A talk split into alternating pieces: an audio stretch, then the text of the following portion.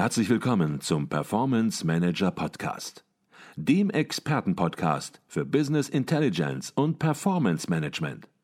Inspirationen, Know-how und Impulse für Controller und CFOs, die noch erfolgreicher sein wollen. Ihr heutiger Gastgeber Peter Blum.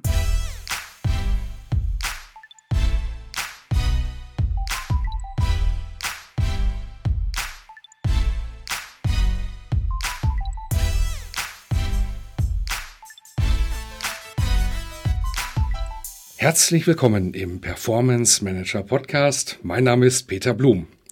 Die Digitalisierung von Geschäftsprozessen ist ohne Frage einer der großen Herausforderungen, denen sich Unternehmen stellen müssen. Vollständig digitalisierte interne Geschäftsprozesse klingen für viele sehr verlockend. Wie wäre es, wenn beispielsweise die Abwicklung von Kundenaufträgen, Bestellungen oder Liefervorgängen weitgehend automatisiert von intelligenter Software abgewickelt würde? Welche Vorteile ergeben sich auf der einen Seite, welche Gefahren sind auf der anderen Seite zu beachten? In der Praxis gestaltet sich die digitale Transformation von Geschäftsprozessen in Unternehmen allerdings oft erheblich schwieriger als gedacht, nicht zuletzt auch aufgrund der teilweise erheblichen Komplexität und der mangelnden Transparenz der verschiedenen Prozesse. Heute bei uns im Performance Manager Podcast zu Gast ein ausgewiesener Experte zu diesem Thema. Er ist Vorstand der Jobrouter AG, einem Unternehmen, das sich schon seit knapp 20 Jahren mit diesem Thema beschäftigt. Herzlich willkommen bei uns im Podcast, Axel Ensinger. Ja, hallo, herzlich willkommen und vielen Dank für die Einladung.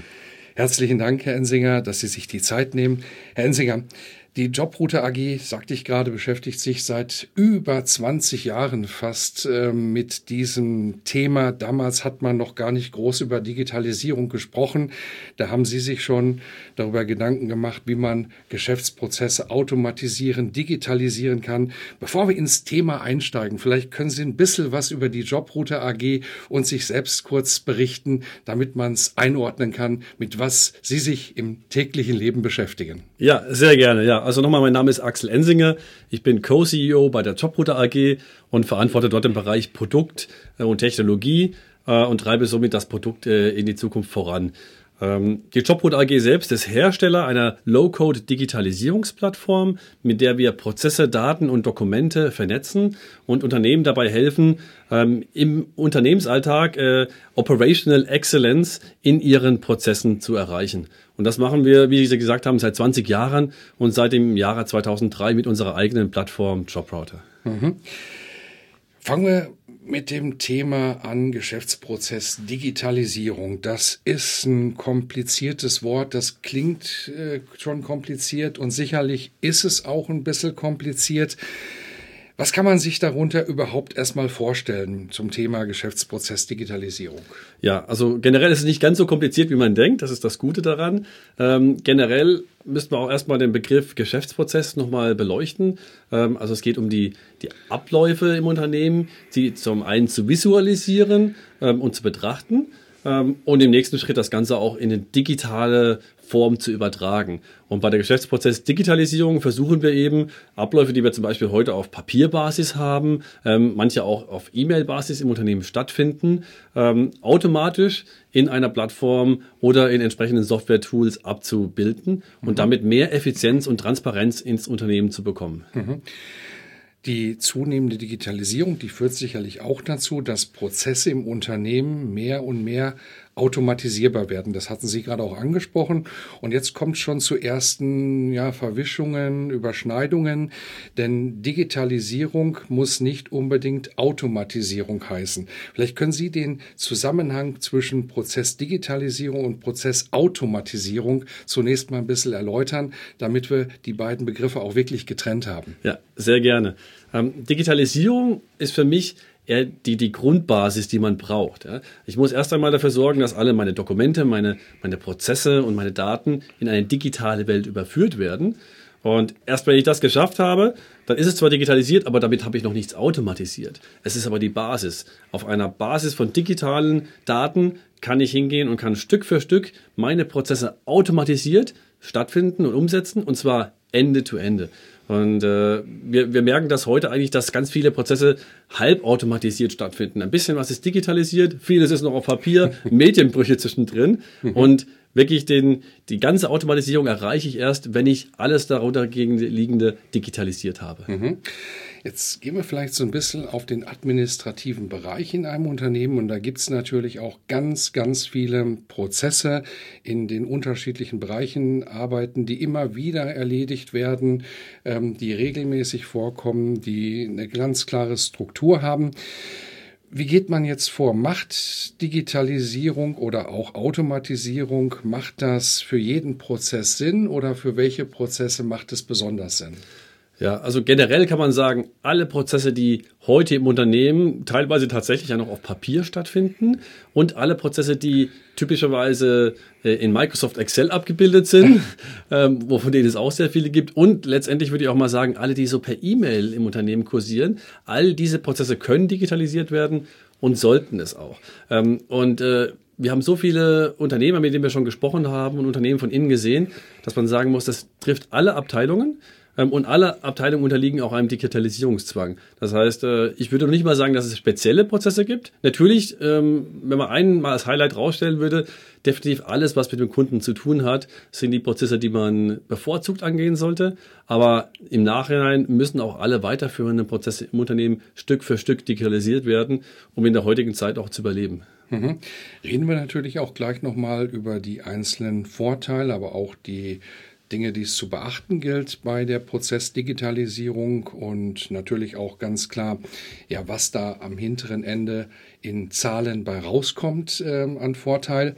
Fangen wir vielleicht aber aktuell noch mal ganz vorne an. Ein Unternehmen möchte das Thema Digitalisierung angehen, möchte ja entsprechend seine Prozesse optimieren, möglicherweise beschleunigen, schlanker machen, Kosten senken und ruft sie nun an. Ruft mhm. sie an und sagt, ja, wie gehen wir da jetzt am besten vor? Wie gehen wir das Thema strukturell an? Ähm, wie gehen Sie dann vor? Wie reagieren Sie in so einer Situation? Ja, also ich denke, dass das, was wir immer anbieten, tatsächlich ist äh, erstmal einen kleinen Workshop. Das kann sogar schon mal am, am Telefon stattfinden, meistens aber vor Ort. Und in dem Workshop müssen wir zwei Dinge tun. Also erstmal finden wir heraus, was ist die tatsächlich beste Lösung für den Kunden. Ähm, oft ist das eine Low-Code-Digitalisierungsplattform, wie es der Jobrouter ist. Manchmal auch nicht. Manchmal muss man auch sagen, es gibt andere Wege, wie man das lösen kann. Ähm, und wenn eine Digitalisierungsplattform die Lösung ist, dann machen wir eigentlich meistens etwas, das nennt sich ein Test Drive. Mhm. Ähm, die Digitalisierungsplattform hat den großen Vorteil, ich kann sehr, sehr schnell visualisieren, wie eine Anwendung am Ende aussehen wird. Mhm. Und in einem Test Drive können die Anwender zusammenkommen, mit uns, mit dem Berater zusammen und sehen eigentlich schon in dieser Phase, wie das Endergebnis aussieht.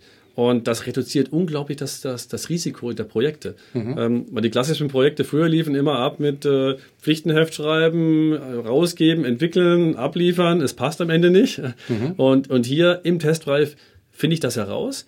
Und im Anschluss kann das Unternehmen das auch austesten und kann direkt diesen Prozess leben, kann die Teilnehmer mit reinnehmen und sie sehen, passt das Ganze und können dann agil diesen ganzen Prozess weiterentwickeln bis zur Marktreife. Mhm.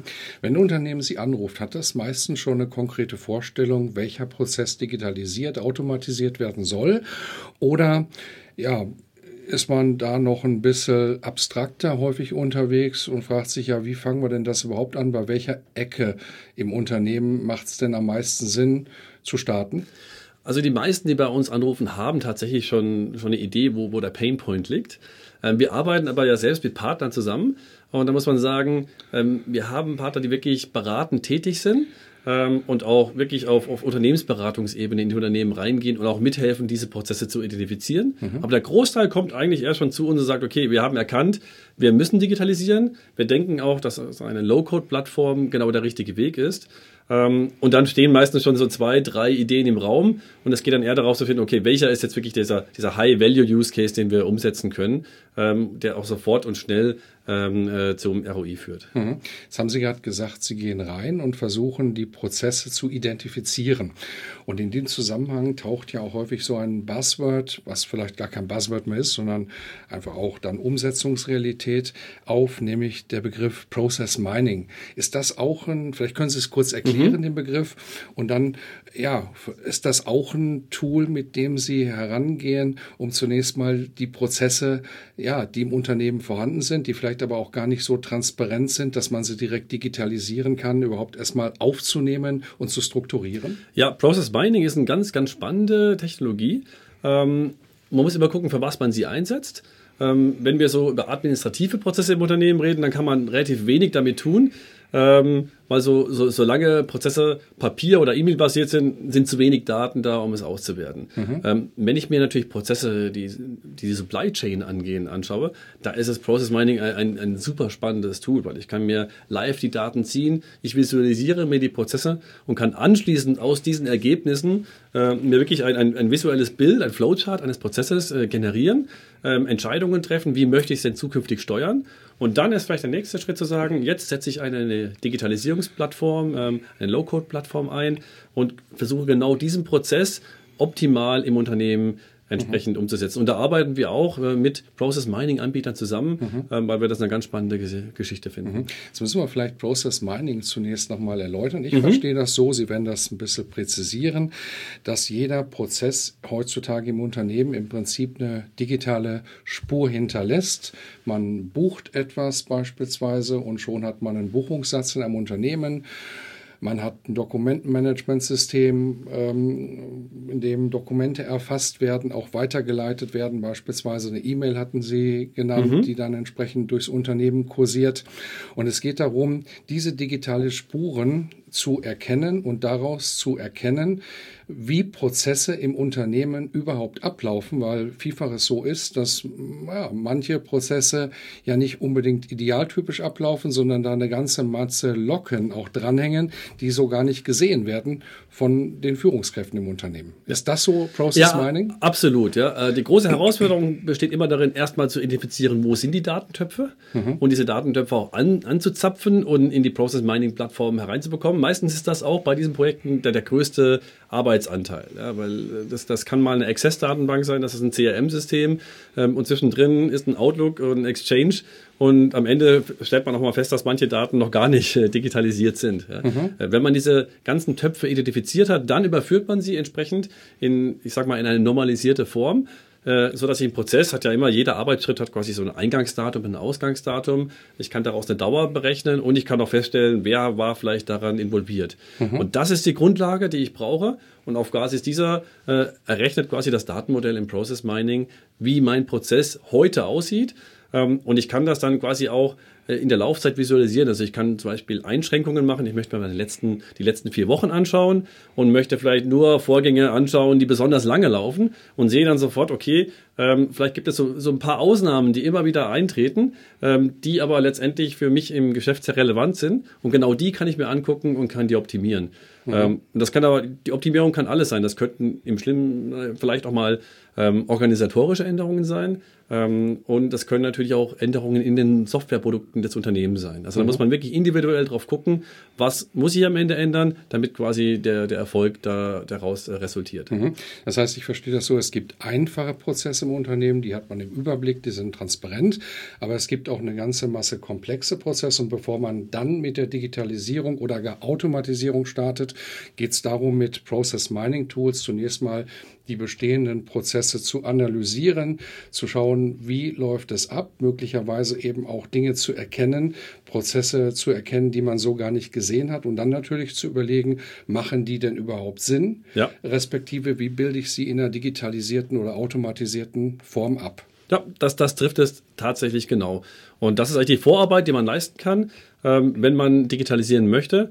Ähm, speziell, und ich würde sagen, ganz speziell, wenn ich zum Beispiel Daten aus ERP-Systemen auswerten möchte, weil das ist das System, in dem ich im Unternehmen eigentlich die, die allermeisten Daten vorfinde, in dem ich auch sehr viel optimieren kann. Und das sind ja auch meistens sehr kostenintensive Prozesse, die dort abgebildet mhm. sind. Und äh, gerade wenn ich noch nicht weiß, wo ich ansetzen möchte, dann, dann würde ich genau diesen Ansatz wählen. Wenn ich schon eine Idee habe, ähm, dann kann man auch direkt zum Beispiel mit einer Plattform reingehen. Mhm. Stichwort Digitalisierungsplattform. Jetzt stellen Sie selbst eine Plattform her. Ähm, ja, Sie als Jobrouter AG und das Produkt heißt auch Jobrouter. Vielleicht machen wir es mal ganz konkret, weil momentan hört sich sehr abstrakt an. Man will digitalisieren. Jetzt hört sich das so an, als muss man noch ein ganz großes Vorprojekt schalten, ähm, was den Titel Process Mining trägt man kann vielleicht mal an einem ganz konkreten Beispiel, können Sie vielleicht mal den Mehrwert einer durchgängigen Digitalisierungslösung etwas detaillierter erläutern, damit es für alle klar wird, welche Vorteile diese Lösung hat. Ja, sehr gerne. Ja. Und ich würde an der Stelle wirklich nochmal trennen. Also Process Mining würde ich wirklich für die ganz großen Prozesse äh, und Kernprozesse im Unternehmen sehen. Äh, und ich denke, es gibt ganz, ganz, ganz viele andere Prozesse im Unternehmen, die man sofort digitalisieren kann. Und da kann im Endeffekt jeder Fachanwender loslegen mit einer Digitalisierungsplattform. Und die Plattform vereint alle Komponenten, die ich brauche, so dass ich möglichst wenig Schnittstellen habe. Mhm. Ähm, ich kann das vielleicht mal an, an einem Beispiel mhm. ausformulieren.